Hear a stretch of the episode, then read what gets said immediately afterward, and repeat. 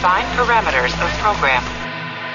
Olá, eu sou Ricardo Sawaia, o dublador do Stamets de Star Trek Discovery, e você está ouvindo um podcast da rede Trek Brasilis. Captain James Kirk of the United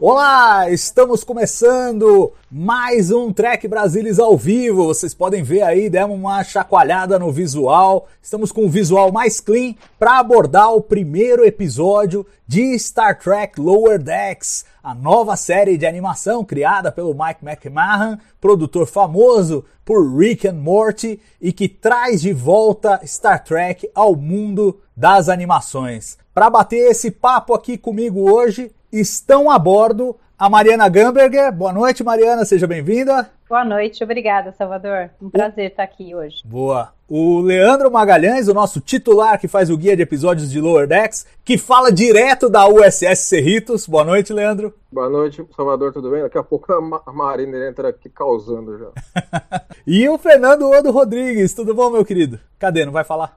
Aí.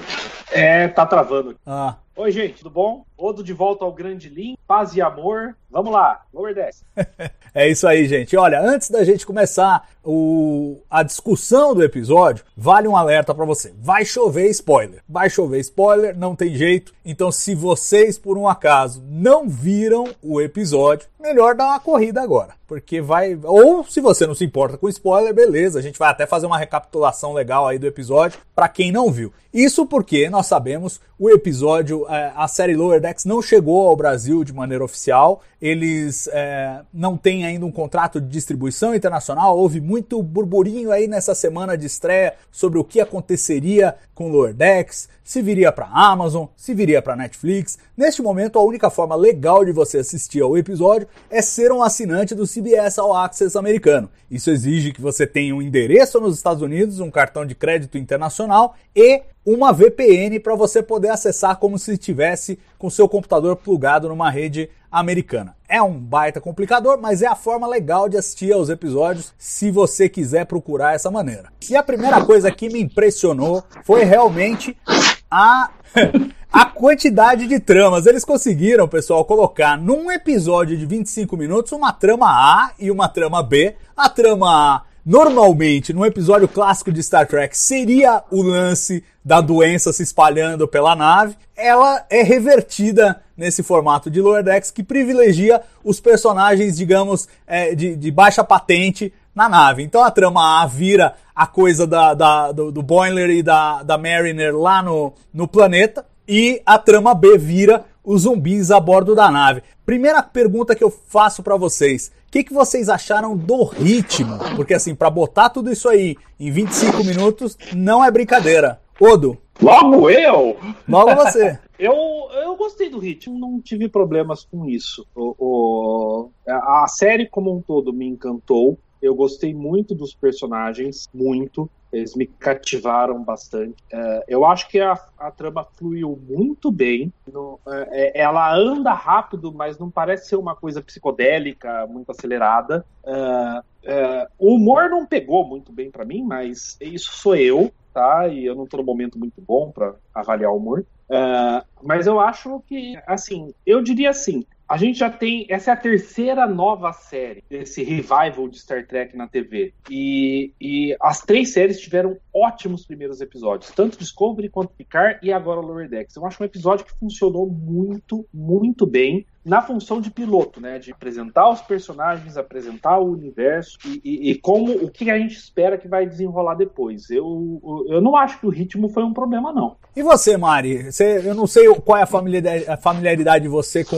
animações, mas eu imagino que alguma, até em razão das filhotas aí e tal. E eu queria saber o que, que você sentiu do ritmo deste episódio. É, para dizer a verdade, de animação dessas atuais, eu não tenho assistido nada. Então, para mim, é bem novo esse, esse modelo de animação. Mas eu achei fenomenal, gostei demais. Acho que eles conseguiram apresentar os quatro personagens principais. Claro que o Boyle e a Mariner tiveram é, mais tempo em tela, mas a gente já conseguiu sentir um pouco do Rutherford e da da Tandy, da Tandy, e, e eu achei bem bacana. E eu não, não, não tive problema com o ritmo, não. Eu acho que é isso daí. Hoje em dia as coisas são muito mais rápidas, não é aquela animação parada. Então eu acho que está seguindo a tendência de hoje e eu gostei bastante. E você, Leandro, você que esse eu sei que manja muito de animação, acompanha bastante. Como é que você achou o ritmo desse episódio e como você contrasta ele com outras animações similares que estão circulando por aí? Eu diria, que assim, o ritmo dele, assim, é, é, bem típico de comédia de animação moderna, mas não é, não é, assim, é, não é esse ritmo levado ao on. Eu acho que é um ritmo de comédia de animação moderna adequado para a pegada que a série tem que ainda assim é uma série de jornada. Então você ainda espera um certo, uma certa estrutura narrativa. A trama A, a trama B, alguma coisa acontecendo na nave, alguma coisa acontecendo no planeta, quando eles estão visitando algum planeta, esse tipo de coisa, né? Então o ritmo, enquanto comédia de animação teve um ritmo rápido, mas normal para uma comédia de animação, e seria um ritmo rápido para um episódio de jornada. Você vê aí que se esse material fosse um episódio normal de jornada, seria o mesmo material, só esticado para 44 minutos, num ritmo mais lento, né? A gente tem que entender que assim, que é, a, a, direção de animação é um animal diferente de direção de um episódio de, de filme, né? E, e, série de TV com atores reais. É algo que começa lá atrás, as, as maiores decisões acontecem lá atrás, em storyboard e pré-visualização, quando o diretor de, de o diretor do episódio com os, o, a equipe de escritores e o, o, os animadores trabalham, eles trabalham mais em conjunto com a equipe de escritores do que seria uma série de televisão regular. Isso é uma característica da animação. É,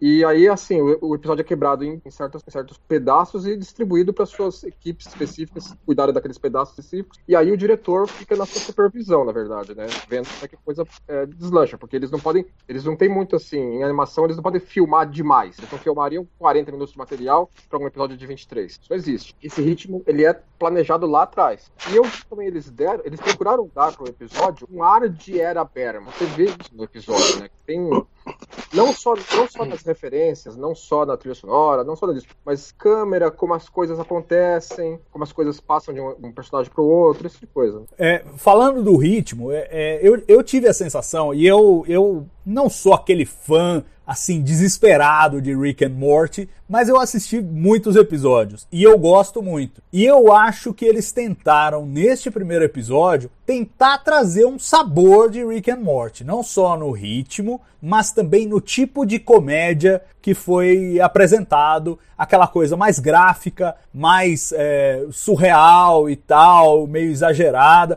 Eu acho que é uma coisa que a animação ela já automaticamente sugere, mas ela foi elevada aí a um nível superior nesse, nesse episódio, talvez para tentar atrair justamente o público de Rick and Morty para experimentar essa, essa comédia nova. A, a pergunta que eu tenho para vocês é: vocês sentiram algum exagero em algum momento nessa, nessa comédia visual, nessa comédia mais, mais gráfica, tipo a Tandy apertando um coração, ou, ou a galera vomitando aquela coisa preta, todo mundo na cara de todo mundo? Como é que vocês viram esses, esses exageros que eu acho que são esperados para a animação, mas para mim estão ali meio que para trazer esse público do Rick and Morty a bordo da, da Cerritos. Vou perguntar para Mari primeiro. É, eu nunca assisti Rick and Morty, mas eu acho que assim, o que mais destoa do que a gente espera de um episódio de Star Trek são os zumbis, né? Eu acho que essa é a parte da história que, que a gente fica um pouco, sai um pouco do que a gente está acostumado em, em Star Trek, o que não é uma coisa ruim, muito pelo contrário, eu acho que ele dá muito certo para a proposta que eles têm para o Lower Decks, né? Então é isso daí. De repente, você vê, o cara tomou a picada, você sabe que vai acontecer alguma coisa, vocês não sabem o que é.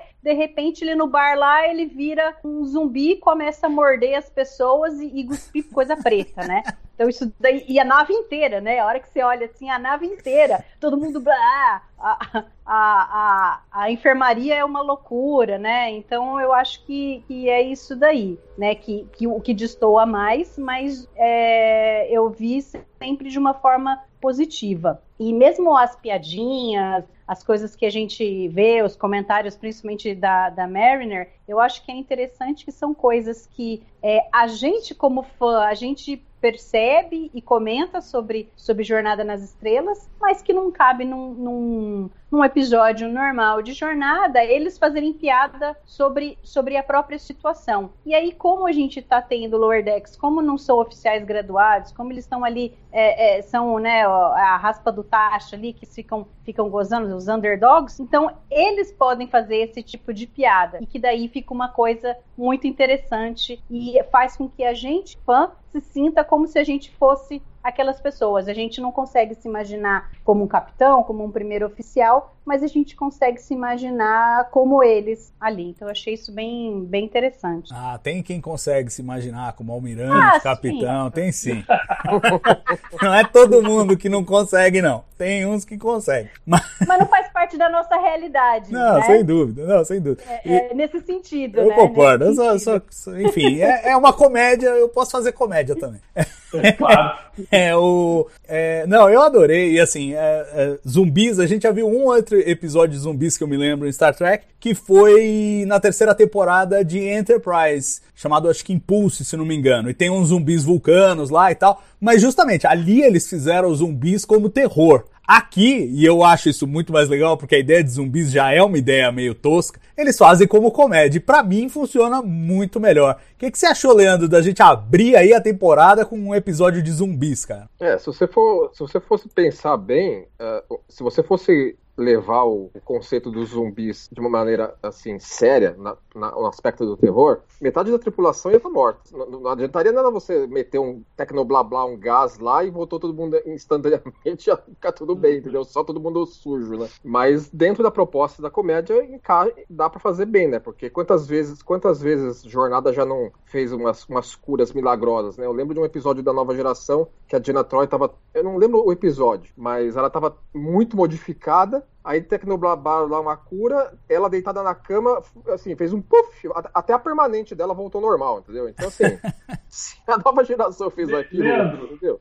Lord Leandro, pode fazer também, né? Leandro, Voyager fez a, a, a Janeway e o Paris de lagartas voltarem a ser humanos. Então, entendeu? Assim, então por aí você vê, né? Então acho que a, o, o, o aspecto dos zumbis lá foi uma, foi uma maneira bem divertida de você, assim, inserir caos por todo lado da nave para poder colocar os tripulantes para eles, eles nos serem apresentados já caindo no chão correndo. Eu acho que nesse aspecto dos exageros e tudo, uma coisa que seria interessante ressaltar é nas partes mais lentas dos episódios, na, na parte mais de diálogo né, toda, que mesmo nessas partes, você vê que se fossem atores reais tendo aquelas atuações, elas seriam atuações muito exageradas. Mas isso é normal em animação. Por que, que você exagera atuações em animação? Porque o traço é assim, você precisa transmitir o que está sendo sentido ou a intenção do personagem de uma maneira mais explícita. Porque como o traço é simples, assim, é, é, é um traço tipo de animação de comédia e ele é limpo e clean. O que, que difere mais ou menos o rosto de homem de mulher? Mulher tem batom e delineador nos olhos e, e o cabelo. Cílios. Entendeu? Então, assim, então você, por aí você vê que essa simplicidade te dá uma necessidade de você naturalmente exagerar a atuação de modo que a coisa seja transmitida de uma maneira melhor, seja comédia, seja mesmo drama, entendeu? Na parte, na parte do de que eles estavam conversando na floresta e a Mariner estava explicando que ela já fez isso, que ela já fez aquilo, que já teve lá. Você vê que é, assim, é, ela, ela, ela, ela ela está agitada. Você, ela, ela agita os braços, ela movimenta as pernas, as expressões do rosto mudam muito, né? Porque é, eles têm, eles têm olho e boca para trabalhar, né? Tem várias maneiras de você é, movimentar a boca e várias maneiras de você movimentar o olho para transmitir isso em animação. Então, se você fala assim, ah, mas tá tudo muito exagerado, até na parte que é mais calma do episódio, isso é de se esperar em animação.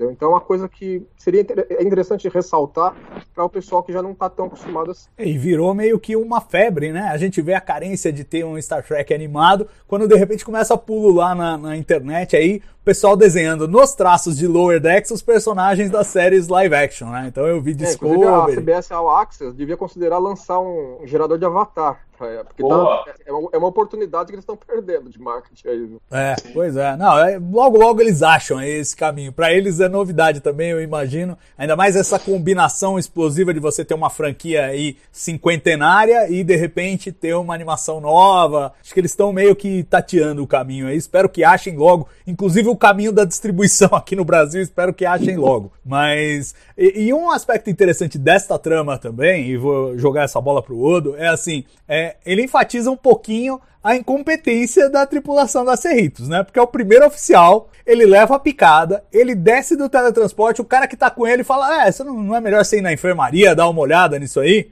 É, não, tô bem, tô bem. Depois a gente toma uma cerveja lá no bar e tal, e acabou. E aí o caos da nave, porque o cara não foi na enfermaria depois de tomar uma picada de mosquito. O que, que você acha que isso diz sobre a tripulação sênior da Cerritos? É, é, eu acho na verdade, diz sobre a tripulação como um todo. Star Trek sempre foi sobre tripulação. Não era o Kirk que achava a solução mágica. Ele precisava do Spock, do McCoy, do Kov. Não era o Picard sozinho que achava a, sol- a solução mágica. Ele precisava da Diana, do Hiker, da Doutora Crusher, eh, do Data. Isso vale para todas as séries. É, é, a única diferença aí é que normalmente essa solução vinha de alguém da ponte. E não, agora nós estamos acompanhando personagens que estão mais embaixo, literalmente mais embaixo. Ah, ah, então eu acho assim, a- a- o sucesso de uma nave da Federação é, é tão grande quanto a força da sua tripulação. E a sua tripulação não é a tripulação só da ponte, é a tripulação da nave inteira. É, note que, ah, ok, o, o, o- o- Esqueci o nome dele, Botman? É isso? Boimler, o, o Alferes? Boiler. Boimler. Isso, Boiler. Tudo bem, porque a Capitão Freeman também não lembra o nome dele. Então tudo bem. Pois é. O Boiler eh, foi lá, ficou sendo mastigado por 500 horas pela aranha lá, mas eh, foi a médica-chefe que sacou que ali estaria a cura para os zumbis. Então tem um, um, um que ali, mas eh, eu não acho assim que seja uma tripulação incompetente que vá ficar sendo salva o tempo todo pelos Lower Decks. Eu acho que é exatamente o que eu falei. A, a força de uma nave da ficção é feita pela sua tripulação. E se as soluções vierem dos Lower Decks, qual é o problema? Eu não vejo problema nenhum com isso. Eu quero só também ap- aproveitar para falar que a análise do Leandro foi fantástica sobre a questão de animação. E, e tem uma coisa que é bem engraçada, nossa, eh, que pra gente que acompanha Star Trek há muito tempo, tem alguns de nós aqui que leram os quadrinhos da Gold Key Comic, né, que foram os primeiros quadrinhos feitos em Star Trek. E lá tinha absurdos gigantescos, tinha monstros, né, a- a- as násseres de dobra soltavam fumaça quando a nave estava voando, mas que fazia sentido para o universo de quadrinhos naquela época. Eu acho que o Lower Decks agora é a mesma coisa, faz sentido para o universo de animação de agora. Tá certo. Não, sem dúvida. É, é uma série que está inserida aí no contexto. Até o pessoal no, no chat chegou a perguntar: ah, como é que ela se compara a Futurama? Eu não vi muito de Futurama, mas eu sinto que Futurama tinha um, um ritmo um pouco menos acelerado que essa que essa Lower Decks. E acho que tem muito a ver com o que você falou. É uma série que está inserida no que eles têm produzido agora de comédias adultas. O, o- o Leandro mencionou isso também. É meio que o perfilzão aí das, das comédias adultas de animação é, de hoje em dia. Minha pergunta aí já pegando carona nessa história de comédias adultas de animação é quão adultas vocês acham que foi? Eu, por exemplo, não tive o menor problema de mostrar pro meu filho de 12 anos e ele curtiu. Foi até, até agora a coisa que ele mais curtiu de Star Trek, então vejo com bons olhos neste momento a estreia de Lower Decks. Quero saber de vocês se vocês acham que é mais ou menos por aí, é como disse o Kurtzman, é para 8 e 8 a 80 anos, na verdade. Aí você de novo. Olha, quando estavam saindo os trailers de Lower Decks e eu punha no celular para assistir, a minha filha de 4 anos e meio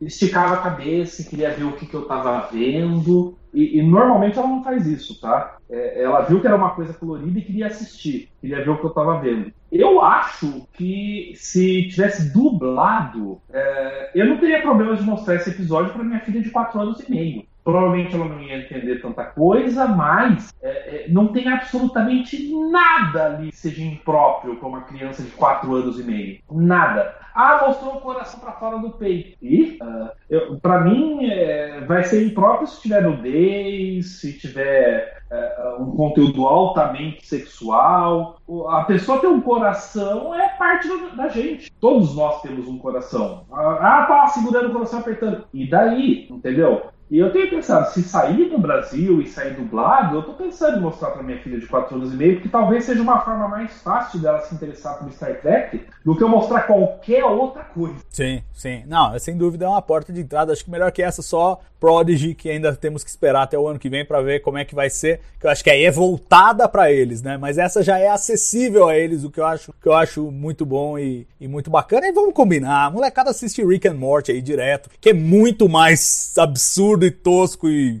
agressivo. Tipo, os caras explodem o mundo e pulam pra outra realidade e acabou, e dane-se todo mundo. Então não dá nem. Ah, nem... E, e, e, as pessoas ignoram coisa de básica de criança. A gente fica querendo proteger criança, proteger criança, mas uh, uh, hoje a minha filha tava almoçando, aí ela falou: Eu quero ir no banheiro, quero fazer xixi. Ela foi no, no banheiro. Enquanto ela estava no banheiro, ela ficou o tempo todo fazendo, fazendo barulho de pum. Por quê? Porque criança adora essas coisas, esse humor escatológico. Pum, cocô, xixi, vômito. Teve vômito nesse episódio, provavelmente ela daria risada, sinceramente. Eu não gosto de vômito, mas eu achei engraçado pra burro. eu achei muito engraçado. Principalmente a cena da, da Tende, a nossa verdinha, quando ela vai cumprimentar o oficial com que ela tem que trabalhar e o cara tá zumbificado. E ela, não, não, vai ser um prazer trabalhar com você. E o cara, ah, na cara dela. Eu achei aquilo engraçadíssimo. Ué, mas fazer o quê? Eu acho que é muito instintivo, não é, é, é engraçado. E assim, entra um pouco o que o Leandro falou dos traços exagerados. Ajudam nessa hora de produzir o humor, porque é uma coisa mesmo para ser exagerada e pra ser engraçada no, no, no instinto. Não é nem no ah, você tem que pensar, piada para pensar. Não, não, não. É, vomita na cara do outro e pronto. E acabou. É, essa é a graça. O, o, César aponta aqui no chat, Leandro, que as temporadas mais recentes de Futurama, principalmente, é, é o mesmo ritmo, que na verdade não tem uma grande diferença de ritmo. Eu queria a sua validação. Eu acho, eu acho que é por aí mesmo. Futurama, ela foi, ela foi com, assim, uma coisa que eu gosto muito de Futurama, e, essa, e é típico dessas, dessas animações, é que Futurama fez uma construção de, muito, de mundo muito grande. Tem coisa nas primeiras temporadas que tem um payoff lá na quinta, sexta, entendeu? Tem muitos. Porque Futurama é uma, é uma série interessante nesse aspecto, porque ela, ela obedece uma passagem de tempo. Ela termina em 3008, se não me engano, 3009. Ele, no primeiro episódio da primeira temporada, ele, ele, ele o, o, o, o Fry acorda de estar mil anos congelados né, no ano 3000. E, e o tempo vai passando para ele. Eu acho que isso é uma coisa interessante, que é um diferencial de Futurama. E eles usam isso a seu favor, porque eles têm uma construção de mundo muito grande. Eles têm muitos personagens secundários, entendeu? E, e, o dia, e se você comparar com, talvez, com Rick Morty, talvez Futurama não seja tão rápido, mas ainda assim é rápido. É um, é um, um humor que está bem dentro do envelope que Lower Decks está colocando para si. É, eu tive a sensação, eu assistindo é, essa questão da rapidez, eu senti tão rápida que eu preferi assistir. Eu assisti a primeira vez é, sem legendas e foi melhor assistir sem legendas do que com legendas, porque a legenda te obriga a ler e aí você entra num outro ritmo e você não pega muito do humor visual que está acontecendo enquanto você está lendo. Então, às vezes, ouvindo é melhor. Eu acho que a dublagem vai ser essencial para o público é, brasileiro que... pegar Lower Decks. Sim, eu achei que, assim, por exemplo, na questão de adequação, assim, realmente Lower Decks ela não é inadequada para qualquer para alguma idade em particular. Eu acho que embora ela é posicionada e é produzida e tem elementos de uma comédia de animação para adultos, ela não tem nada em si que abone ela de ser assistida por criança de modo algum. Eu posso até te falar assim que é, comparando com a outra série recente criada pelo Mike Mahan, que é Solar Opposites, que está sendo transmitida pela Hulu, a primeira temporada foi para o Hulu agora em maio, é muito boa, inclusive, entendeu? Assim, se você gosta de Rick and Morty, você vai gostar de Solar Opposites, porque um dos criadores de Rick and Morty e o Mike McCann são criadores do Solar Opposites. E ela é muito mais punk, ela chega a ser mais, até um pouco mais punk do que Rick and Morty na parte de sexo, tá? Tem algumas cenas que são mais explícitas, lógico, não chega a ser explícito, mas para uma animação é muito mais gráfico do que até mesmo Rick and Morty já fez nesse aspecto. É, e, e vamos combinar, eu acho que tá bem sanitizado aí. Lower Decks tem um sabor TNG ali, bem, bem suave um pouquinho, talvez, mais ousado, mas é assim, é aquilo que se você contrastar as épocas, Lower Decks fica até mais conservadora nessa época do que, do que a nova geração era na, É, eu na acho sua que, época. que Lower Decks seria, seria nesse aspecto em particular, seria você poderia, ela não é, ela não é explícita, mas ela seria mais safada que a nova geração, porque de cara eles já mostram que a Mariner tem os programinha dela, entendeu? E não tem nada com isso. Sim, Isso sim. ficava sim. muito implícito na nova geração. Todo mundo fazia as piadas, ah, é, os caras devem usar o holodeck pra você sabe o que, né? Exato. Agora estão fala, entregando cara, tudo. Estão entregando tudo. Tudo que ficou subentendido na nova geração, agora vai ficar muito bem entendido. É isso aí. Vamos pular. Alguém aí lembra da Noé? Oh, claro, é. Episódio do- da primeira temporada. E. Salvador, Fala. falando ainda disso daí de criança, porque eu, é, quer dizer, eu não tenho mais criança em casa, né? Eu tenho adolescente, pré-adolescente, 13, quase 15 anos, a mais velha. As duas gostaram pra caramba, riram em vários momentos, elas amaram a Mariner, né? Adoraram de paixão, e, e no final a gente, a gente conversando, e aí a Dora falou: não, é, a outra fala que eles querem colocá-la na prisão, mas não dá certo porque ela go- adora ficar na prisão. KKKKK. Entendeu? Então, é, ela, e elas pegaram várias coisinhas, mesmo com esse ritmo, que é uma coisa que elas estão acostumadas, né? Sim. E aí a gente falou muito do Rick and Morty, mas a Dora falou assim: ah, já sei com que parece. Parece com Gravity Falls. E aí eu fui olhar, e realmente, né, é, o, é o, aquele olho redondinho, esbugalhado, saindo da cara, né? Então é, é, é É, bem Gravity parecido Falls? o traço. Não foi sei em termos de história, porque eu não, não, não assisti, eu não sei em termos de história, mas... Eu não sei, eu não sei. as- A, minha tem 4 anos e meio, o meu único padrão de referência é Patrulha Canina. É, não, mas acho que em, em termos do desenho, do traço, é muito parecido. É, É, não. Gravity Falls se permite ser um pouco mais cartunesco, porque é, é, é uma animação é, é produzida pela Disney, né? É, é, mas ela tem, ela tem uma pegada assim que se aproxima da escola de pensamento de Lower Deck, sim. Costuma-se dizer de Gravity Falls e de outras séries animadas mais para o lado de Gravity Falls, como Adventure Time, Steven Universe, que elas pertencem a uma escola de pensamento chamada estilo Cowlar. E normalmente, quando menciona estilo Cowlar, se faz isso de uma maneira pejorativa, falando assim, ah, esse estilo meio, meio largadão de animação, que assim, que, ah, que é os caras lá da, da California Institute of Arts que padronizaram isso, e agora todo mundo em Hollywood faz isso, isso é uma merda. Entendeu? Assim, acaba sendo. Acaba, eu não concordo com a divisão, mas acaba sendo meio pejorativo assim. E, e- e é meio usado errado também, assim, se a pessoa, assim, ah, se eu não gosto é caular. E não é por aí, entendeu? Assim, você tem uma escola de pensamento específica que saiu daquela, daquela, daquela instituição de, de artes gráficas na Califórnia em um certo período. E isso é amplamente utilizado na, na indústria de animação hoje em dia em diferentes estilos. Não existe só um no Caular. É, pois é, eu nem conhecia a expressão, mas Gravity Falls eu acho super divertido também. Eu assisti É, não, alguma Gravity coisa. Falls é excelente. Os criadores dela são os o pessoal que está trabalhando na, na, na- na versão nova de DuckTales, que é excelente também. De muitas Uhum, maneiras é até melhor bom. que a versão de 87. Sim, Entendeu? muito então, bom. Assim, então, assim, é, é- é- tá tudo ali dentro de uma, uma- Existe uma qualidade na animação americana atualmente que é muito boa, entendeu? É um- uma escola de pensamento diferente de outras escolas de, de animação, japonesa, europeia, tem toda a sua pegada própria, entendeu? E eu acho que tá num período muito bom pra ela. Bacana, vamos Eu pular pra. que- Fala, fala, pode falar. Não, eu acho que aí a gente cai naquela discussão sobre o que é arte e o que é entretenimento, entendeu? Eu acho que é, é, a, proposta de Lower não é ser arte. A proposta de Lower é ser entretenimento, de ser uma nova série de jornada dentro do universo de jornada, respeitando as regras do universo de jornada, mas que é entretenimento. Entendeu? E aí a questão, ah, o estilo de animação A, B ou C, eu, enquanto fã, não tô nem aí com isso, sinceramente. Ficar discutindo, ah, é call art, é call art, é, é coisa para intelectuais, sinceramente. É, eu gosto.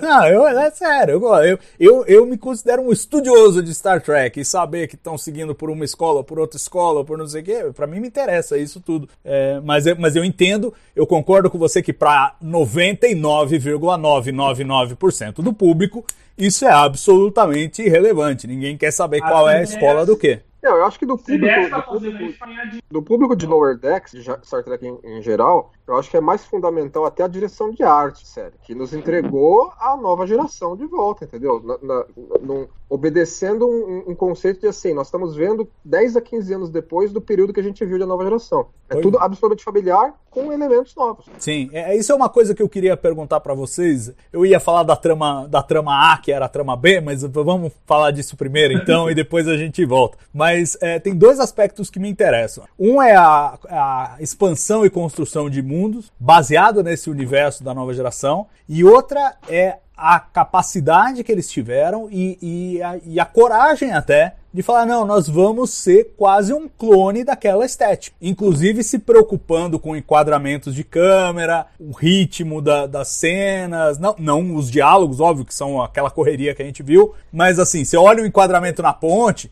tem aquele enquadramento clássico. Quando a gente vê o Boiler chegar na ponte pela primeira vez, tem aquele, né, aquela panorâmica de maravilhamento que lembra muito a panorâmica de Encounter at Farpoint, né? Quando pela primeira vez a gente visita a ponte da Enterprise D. Então tem todo esse sabor indo até aos letreiros, né, que resgatam a fonte usada em a nova geração. O que, que vocês acham disso e o que, que vocês acham que isso diz sobre a, o atual regime aí na produção de Star Trek com relação às séries anteriores? Criou-se aí um, uma, um certo, é, uma certa corrente que diz que eles queriam reescrever tudo e tal. Isso vai na contramão dessa, dessa hipótese, né? Fala um pouco. Ah, bom, eu acho, pensando muito nisso depois que eu assisti o primeiro episódio de Lower as viúvas do Berman não vão gostar de nada que seja feito agora. Inclusive, eu já vi gente falando que Lower Decks é uma porcaria. E, e, de gente que quer o espírito Roddenberry de volta, a nova geração de volta. Não importa o que Kurt fizer, não vai prestar. A, a, a, pessoa já tem esse preconceito. Isso é uma minoria, na minha opinião, do fã, sinceramente. É, é, eu posso não ter gostado muito do humor, uh, eu não dei nenhum sorriso durante o episódio, mas a, a, a, a, a era Bergman tá toda lá, entendeu? Eu fiquei surpreendido dos créditos serem exatamente iguais ao que eram os créditos da nova geração. Eu não esperava por isso. Foi um, um, um toque interessante. Uh, então, é, eu acho que, ao mesmo tempo que é uma mensagem de amor do McMahon para a Berman, e, e, isso acho que ninguém pode questionar. O cara é apaixonado por essa era de Star Trek, e quando ele teve a chance de fazer um Star Trek, ele fez algo que emulasse aquilo que ele amava. Quem pode criticar isso? O cara está fazendo algo que é uma continuação e ao mesmo tempo é uma homenagem daquilo que ele ama. Quem pode criticar isso? Pelo amor. E entregou um produto muito interessante, com personagens muito interessantes. Uh, uh, e mas vai sempre vai ter gente que vai criticar. Não importa o que você faça. Qualquer coisa nova de Star Trek vai ter gente criticando. Tem. Vai ter gente que, ah, eu não gostei, porque, sei lá, a animação eu não gostei. É, eles estão copiando a nova geração, olha só como eles não são criativos. E é o mesmo pessoal que, ao mesmo tempo, antes estava reclamando que Discovery era muito diferente, era muito dark, que Picard é muito sonolento. Ah, pelo amor. Exato, exato. Não, não tem como vencer essa. Se você fizer igual, tá não, errado. Se você fizer diferente, tá errado também. Então é Exato. complicado.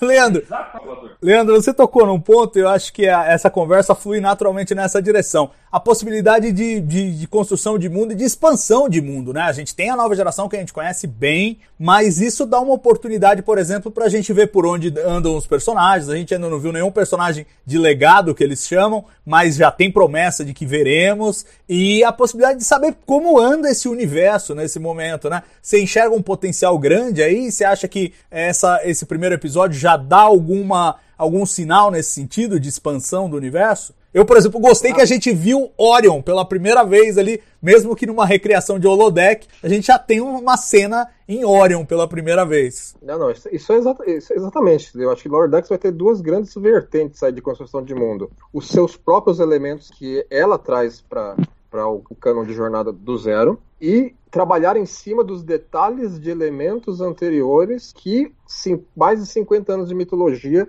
dentro da caixa de brinquedos de jornada. E assim, e a equipe criativa demonstra que tem um respeito altíssimo por, por, por essa caixa de brinquedos. Eles, eles vão se usar muito dela, mas procurando manter toda uma integridade com essa história. Eu acho que até mais do que outras séries já se preocuparam com isso antes, entendeu? Eu acho que vai ter muito aí pela frente nos episódios, nós vamos ver muito isso, entendeu? Assim, nós vamos conhecer mais a respeito de elementos que nós achávamos que nós já conhecíamos. Mari, você tem esperança de rever Deep Space Nine? É, então, eu, eu acho que do que eu vi esse primeiro episódio, a, a única crítica que eu faria a ele foi que, apesar dele, dele ser é, depois né, da nova geração, isso significa que ele é depois de Space Nine e que ele é depois de Voyager. E a gente só viu coisas relacionadas à nova geração e o, o Kirk, o Spock e o Sulu sendo citados, né? Então eu fiquei meio assim, ah, espero que não, não seja a série toda assim e que a gente tenha elementos de Deep Space Nine citados. Claro, tem o, o oficial de segurança, que é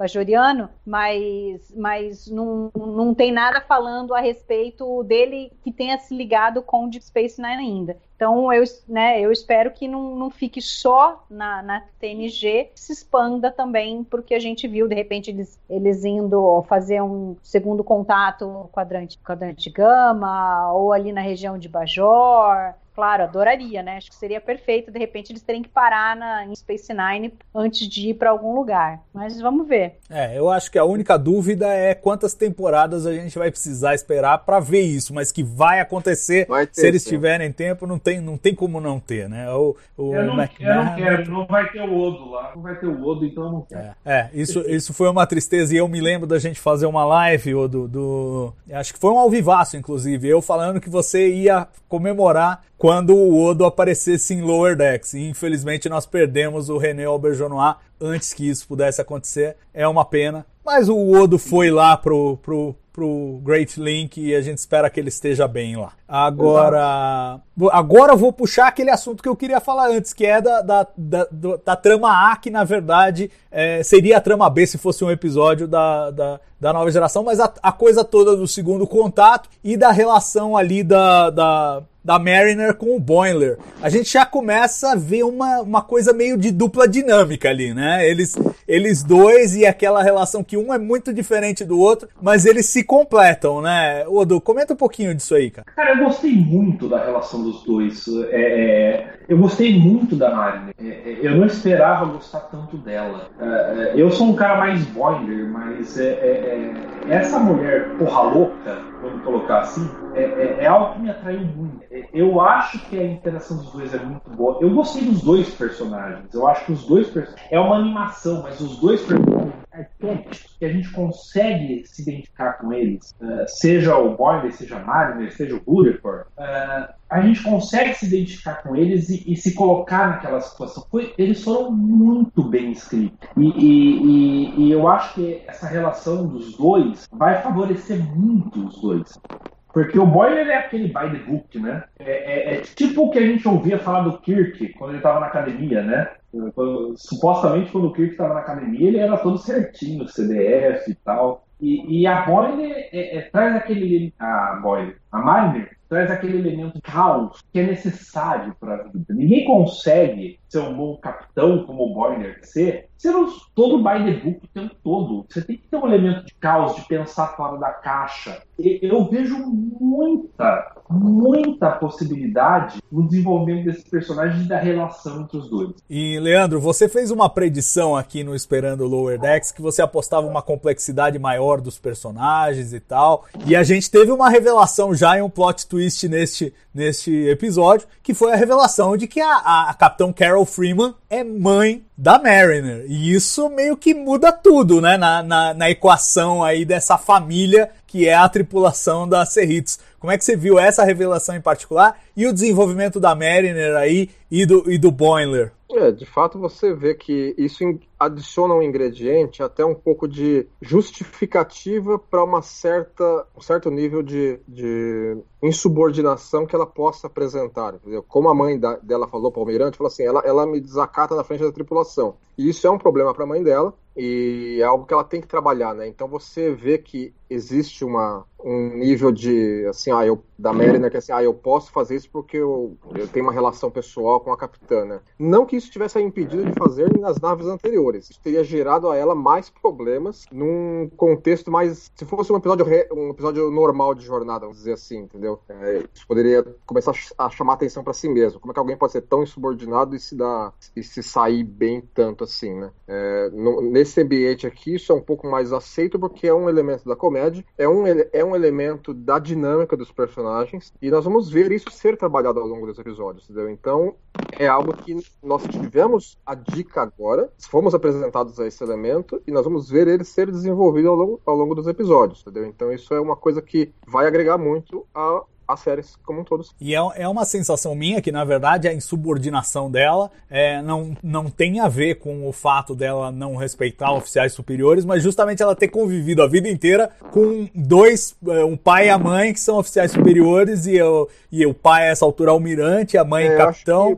parte do passado dos personagens vai, vai ser citado ao longo desses episódios, né? De onde eles vieram. Certamente, assim, ela, é, ela, ela seria o que nos Estados Unidos se chama de, de military brat, que é aquela criança que cresceu em quartéis e, e tem esse, esse, esse ambiente já no, como parte do seu crescimento, né? Então ela pode ter desenvolvido isso de uma maneira mais assim, talvez fosse muito rígido e ela entrou em conflito com, com isso à medida que foi crescendo, né? Ela se viu o que, que a levou a ir para a Academia da Frota, por exemplo? Isso é uma coisa que a gente vai, acho que, ir sabendo a respeito ao longo dos episódios. Se ela é alguém que gosta do ambiente da exploração espacial, mas quer ficar naquele mais arroz com feijão, entendeu? ou não, ou ela nunca realmente quis aquilo e foi por pressão da família e por isso que ela é daquele jeito, entendeu? Então, de onde vai vir isso, entendeu? Assim, que elementos dessas possibilidades vai ser realmente encontrados na personalidade dela? E eu acho, Mari, não, não sei se você concorda, que tem, tem essa, essa dinâmica interessante, que é assim, ela, ela tem o perfil de um oficial da Frota Estelar, ela é brilhante, ela tem os recursos, ela tem a inteligência, mas ao mesmo tempo ela é, é como se ela renegasse por causa dos pais, e aí ela tá em conflito, e me parece uma versão muito mais rica do que a gente viu com o Tom Paris que também tinha o pai almirante e era um rebelde. Aí parece que a gente vai mergulhar de cabeça. O que, que você achou da complexidade da Mariner, Mari? É, isso daí, talvez ela, ela tenha o peso do fato da mãe ser capitã, o pai almirante, e que as pessoas esperem que ela se comporte de uma maneira e ela não quer comport se comportar daquela maneira. Ela quer ser uma pessoa mais livre, mais menos, menos certinha, né? Então, quer dizer, ela, e a gente vê isso ao longo do episódio. Ela, ela vai lá, ela se preocupa preocupa com as pessoas do planeta, ela quis levar a, as ferramentas para eles, ela sabe os regulamentos. Então você é, vê que ela não é uma pessoa ela, ela, ela, se mostra ser porra louca, mas no fundo ela sabe muito, ela tem muita experiência e ela demonstra isso a, através das ações dela, né?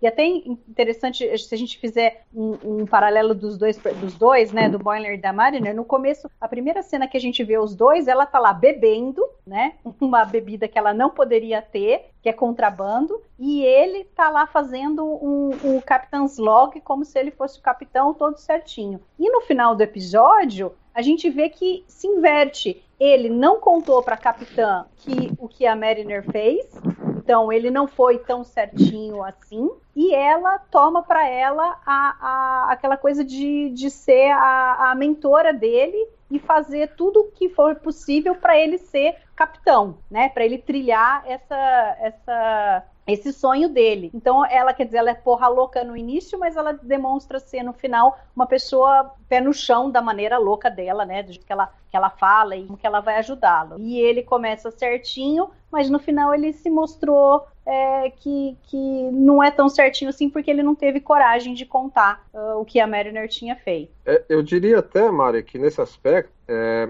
esse, essa questão de ele, ele viu que a, a capitã tinha uma agenda pessoal em relação a isso, e ele percebeu como a Mariner é ao longo do episódio. Como, como, assim, eles conhecem mais de um ano, né? Eles estão na nave, mas ao longo do episódio ele foi percebendo mai, maiores nuances. E ele viu que existia uma lição ali para aquilo que ele valoriza, que é o, o, assim, ele, ele tem que considerar também que ele, ele não deveria seguir cegamente a ordem do oficial superior por ela ser uma, assim, uma ordem que busca uma agenda pessoal do oficial superior. Ele preferiu ter um espírito de corpo com os pares dele, que é aquele negócio de que assim, eu, eu, sou, eu sou ligado aos meus companheiros, eu tô na trincheira com eles, é, a minha vida depende deles, eu dependo da. A, a vida deles depende de mim, eu, a minha depende deles, assim por diante. Então ele começou a perceber que ele precisa desenvolver isso com aqueles iguais a ele. Ter um espírito de corporação valioso que o vai ajudar a se, a se, desenvolver enquanto líder e capitão no futuro. É isso. E aí você já tem num primeiro episódio dois personagens super tridimensionais, né? Que são muito ricos de história para ser contada. Em 25 minutos, 26 minutos, eles conseguiram é, é, deixar esses dois personagens muito interessantes, com muita coisa para contar, muito passado para ser para ser dito, especialmente uh, da Marin. É isso aí, personagens. Mas eu acho. Fala, fala. Eu acho que eu ia, iria além. Eu acho que o Rutherford também eh, deixou um gosto de que eu quero saber mais sobre ele. Ele tem um implante vulcano que atrapalha com ele, às vezes é lógico, às vezes ele não é. Ele está num encontro e, e, e, e, no fim não dá certo porque ele está mais preocupado de checar a segurança do negócio do que de dar uns beijos malhos na menina. É, é, eu acho que o Rutherford também foi, ainda que menos que o, o e a, e a Marina, Uh, mas ele também uh, teve uma pincelada muito boa da gente entender ele mais para o futuro. Eu quero saber mais sobre esses personagens. Ah, bacana você falar. Eu ia perguntar justamente para a gente dar uma pincelada sobre o Rutherford e sobre a, a Tandy. É óbvio que o, o foco desse episódio foi muito mais em cima da Mariner e do Boiler, mas a gente teve também boas aparições eu concordo com você mais do Rutherford do que da Tandy. A Tandy é mais o senso de deslumbramento e tal, mas também tivemos uma olhadinha nela. Queria sentir as impressões de vocês sobre esses dois personagens. Mari, fala um pouquinho deles. É gozado. O Rutherford, na primeira vez que eu assisti, eu fiquei meio assim, putz, será que eles não vão ficar batendo muito nessa coisa que de vez em quando ele consegue ter, é, o negócio está funcionando, ele não tem muita emoção, às vezes tem, mas depois que eu assisti outras vezes, eu acabei é, gostando mais do personagem e realmente acho que tem bastante, bastante coisa para ser contada sobre ele. Acho que vai ser bem legal e, e atende, acho que o que que pode é, resumir a personagem, que é muito bacana, é, é, quando ela senta ali, né? E, e acho que a Mariner pergunta para ela: e aí, você ainda tá animada de estar aqui? E ela fala: Meu, eu pude segurar um coração na mão, né? Aquela empolgação dela, você fica empolgada junto com ela, né? Então, é, é, e aí fora ela ser do, de Orion e a gente nunca, nunca viu uma personagem, ela sempre foi é, mostrada como, como escrava sexual e agora a gente está vendo uma personagem que é uma cientista e que quer, você vai trabalhar ali na, na parte médica, então acho que tem grande potencial, muita história para ser contada. E que um dia pode ser oficial, né? Fala aí, Leandro, o que, que você achou dos dois? Não, eu gostei dos dois, viu? Assim, é que eles tiveram é, um papel bem é, específico dentro da trama A, né? Eles, no, quando a trama A aparecia, que a trama A aqui é a trama B, a trama B é a trama A, né? Quando a trama A aparecia, aparecia com eles.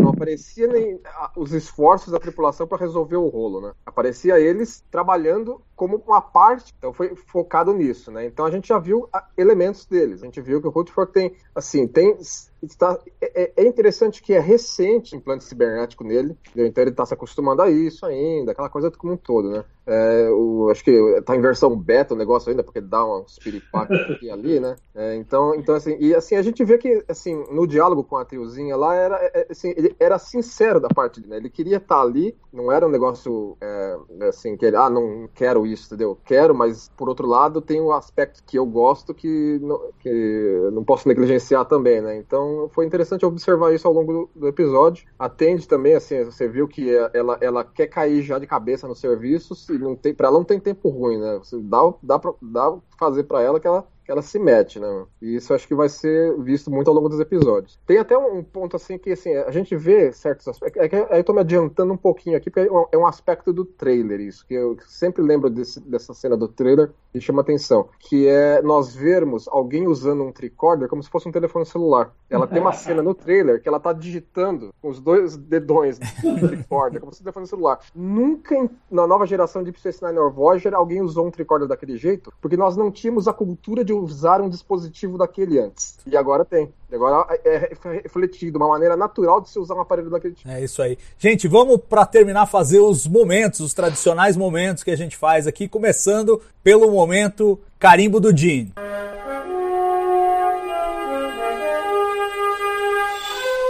E aí, Odo, qual foi o momento carimbo do Gene pra você, cara? Porra, logo eu? Vai, eu, eu falo o meu, vai, eu falo o meu. O... Não, não, não, não, Quer falar? Vai, então vai. Eu vou ser chato. Eu acho que o carimbo foram os créditos finais. O quê? Qual? O quê? Os créditos finais. Ah, os créditos finais. Hã? Que não, que... não, pera, pera, pera, pera, pera. Quando a nova geração estreou, em Contact at Firepoint, o terminou o episódio e sobe os créditos, quem aprovou aqueles créditos foi o Jimmy. E agora em Lower Decks a gente tem os créditos exatamente iguais àqueles. Então pra mim é o carimbo do Jimmy. Tá bem, tá bem. É justo, é justo. Os, é, todos os créditos, né? Os letreiros, o uso Exato. do letramento. Tá bom. tá bem, valeu.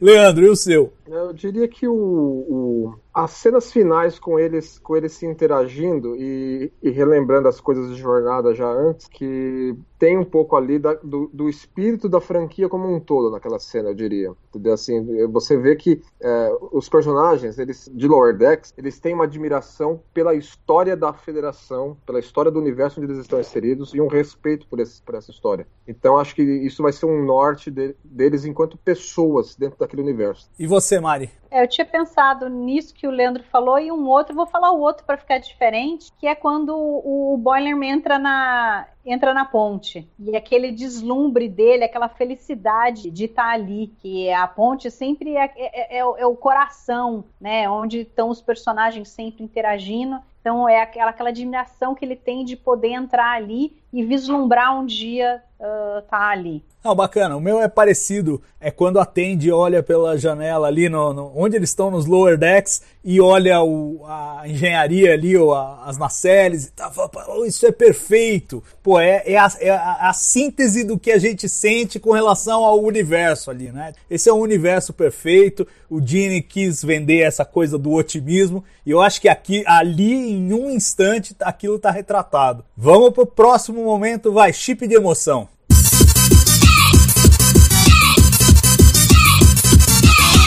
Agora vamos inverter a ordem, começa pela Mari. É, o chip, o, o- que eu acho que, que mais toca, assim, que a gente vê do, da emoção assim, dos personagens, eu vou falar da Tandy, porque acho que ela é que mais rep- representou nesse, nesse episódio a, a, a emoção de estar ali, a importância para ela de estar ali, né, o quanto ela ficou animada é, quando ela, ela- eles estão fazendo o tour e a hora que ela vê a janela e, e, e, se, e vê a nave em dobra, né, e a- as, as, é, as estrelas passando e ela fica observando ali embasbacada com aquilo. Como é que eu posso estar aqui agora? E você, Leandro? Eu diria que, assim, o, o- acho que o ponto alto emocionalmente do episódio seria o diálogo do, do Boimler e da, da Mariner quando eles estavam preparando os bonecos lá que ela tá procurando, né? Que ela tá explicando pra ele ah, as coisas que ela viu, aquela coisa toda. Ali é um ponto alto emocional do episódio, né? É É quando ele começa a ver o aspecto dela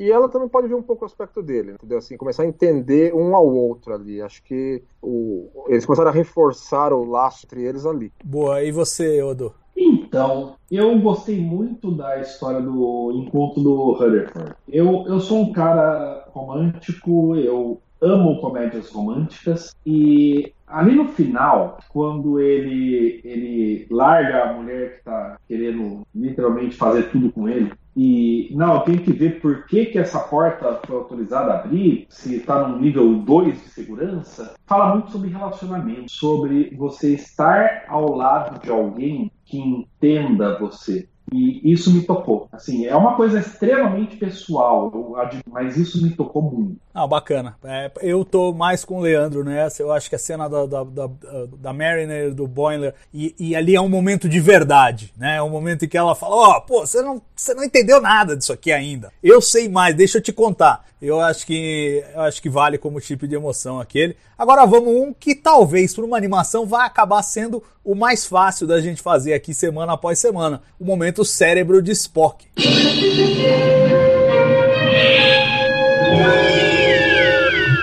E vamos começar com o Leandro. Eu acho que nesse aspecto, Salvador, seria. Eu posso colocar dois aspectos do episódio que eu não teria gostado. Assim, acho que são. É compreensível, mas são os aspectos do texto que não me agradaram. Isso fatalmente vai ter, né? Sempre vai ter. Que é na cena do holodeck, é, a cena é tocada de tal forma que parece que atende nunca vi um holodeck na vida. O que a essa altura parece um pouco implausível. Eu, eu sei que ela remete à mesma cena em Encounter at Farpoint, que é ali todo mundo parece que nunca viu um holodeck na vida também. Mas a gente poderia entender porque talvez a, a tecnologia de holodeck fosse nova então. Agora parece que não é mais, óbvio. 15 anos depois daquela cena, dentro do universo, né? E ela nunca viu um holodeck na vida. E pareceu um pouco estranho. Na mesma cena, ela demonstra, parece que nunca ter visto areia. Não tem, não tem praia em Orion.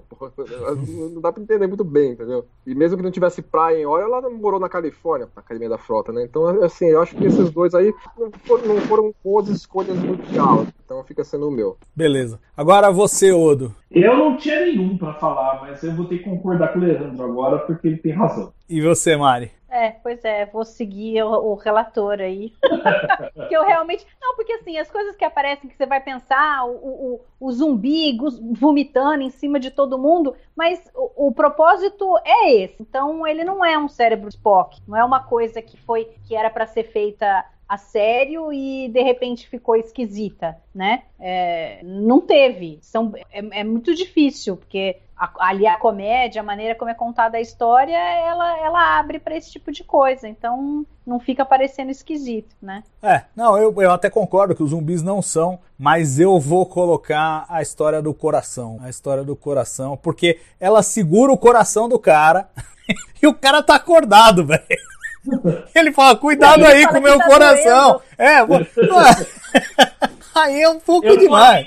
Não, e, ela, e ela fica meio constrangida, né? Não, tudo bem, né? Eu tô rindo mais com Salvador contando do que quando eu assisti. Não, é meio, é meio um negócio. Opa, peraí, tá bom. Tá, vai segurar o coração. A gente viu, por exemplo, no. Né, uma forma séria de fazer isso. A gente viu em Discovery, no primeiro episódio da segunda temporada, quando eles encontram lá a engenheira Jet Reno, que ela é, tem um cara lá que tá com o computador, com, com, o coração fora do corpo e tal, e tão bombeando, que ela fez um transplante maluco lá e tal. Beleza. Mas o cara tá sedado, dormindo. Esse o cara tá acordado, velho. E a médica, não, segura aqui o coração do cara, pô. Continua bombeando. É demais, é demais. Assim, eu acho que vale tudo, ou vale quase tudo na animação, então eu não, eu me divirto, eu me diverti, mas se você parar pra pensar e falar, não, vamos pensar na versão live action, os zumbis, você exagera um pouco menos, mas dá para fazer, dá pra, dá pra fazer, já fizeram episódio. Agora, segurar o coração com o cara acordado, isso, isso, isso aí já é licença poética de animação mesmo, e aí, e aí pra mim é cérebro de Spock, mas muito divertido. E eu acho que essa é a tônica final, vou pedir considerações finais de vocês, mas é isso, é que no final das contas, você pode ter uma coisa mais exagerada aqui, você pode ter uma trama que é resolvida é, por milagre, como aliás era típico de vários episódios da nova geração, aquela coisa deles se curarem no final é perfeito, a nova geração escrito. Era assim que eles resolviam as tramas. Nos últimos dois minutos e por mágica. Então é isso mesmo. Agora, acima de tudo, é uma série divertida. É, você passa meia hora ali se divertindo. O Odo diz que não deu risada, eu espero que dê risada nos próximos, mas de toda forma, mesmo sem dar risada, a sensação que eu tenho é que deu para curtir, que não foi uma coisa tipo, ah, meu Deus. E, e, eu acho que esse tem que ser o espírito que a gente vai encarar essa série. É um espírito de diversão e do potencial que ela tem para trazer uma galera nova para Star Trek, que de repente vai ver aqueles cubos Borgs na abertura e vai falar: Meu, qual é a história desses cubos Borgs? Como eu já vi relatos aí no Twitter do moleque que não sabia o que era e o que, que era e não sei o que, e aí foi ver Best of Both Worlds e não sei o que. É mais uma porta de entrada. Vai lá, Aldo, considerações finais, cara. Não, eu vou aproveitar seu gancho e falar que eu falei que eu não tinha dado nenhum sorriso durante o episódio, mas não, eu, eu me enganei. É, é, quando tá lá o Borg ligando e a Cerritos dá meia volta e vai embora, eu dei risada ali. Ali eu achei ótimo, velho. Não, é, deu é. a tônica da série. Tipo, nós não somos a flagship. A gente não tem a menor chance É. com o Borg. Se virem aí, a gente tá indo embora. Não, e eles tomam um tirinho, né? Psh, E aí vão embora. E, e visualmente muito bem feita, né? Você vê que as, as naves da classe Drex Romulanas estão perfeitas, os cubos estão perfeitos, o tiro, o tiro contra Cerritos pega no escudo deles e o efeito do escudo é tudo perfeito. É isso aí, é isso, pô. é- e, Mas- e o meu filho adorou essa abertura. Ele ria sozinho com a abertura.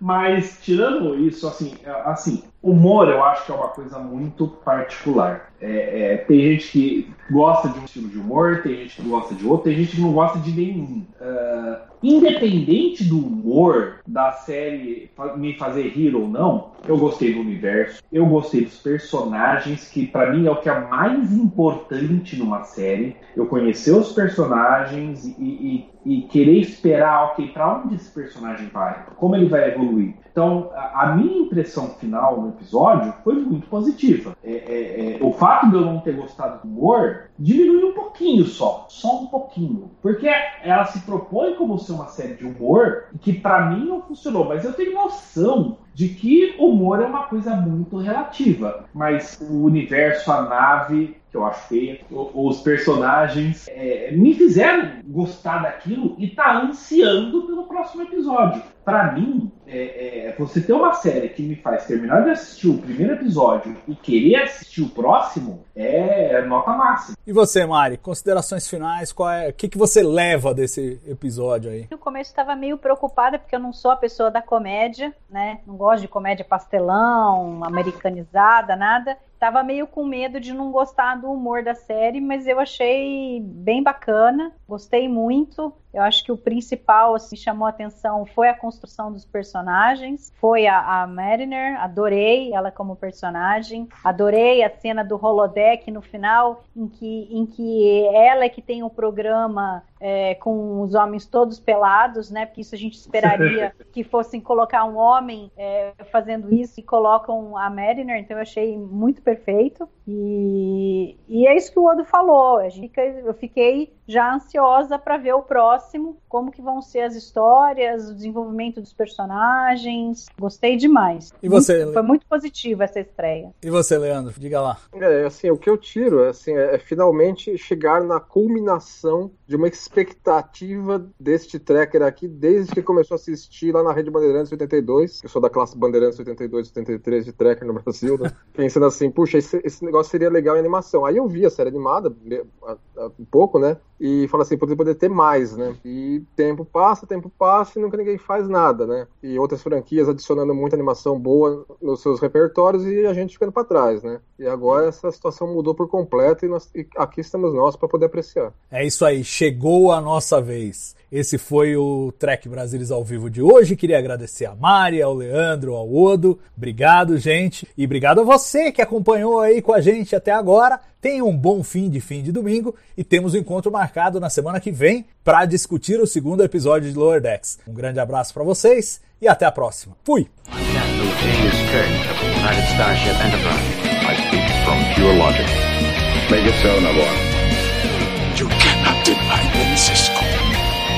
coffee in that nebula. Where no man has gone before.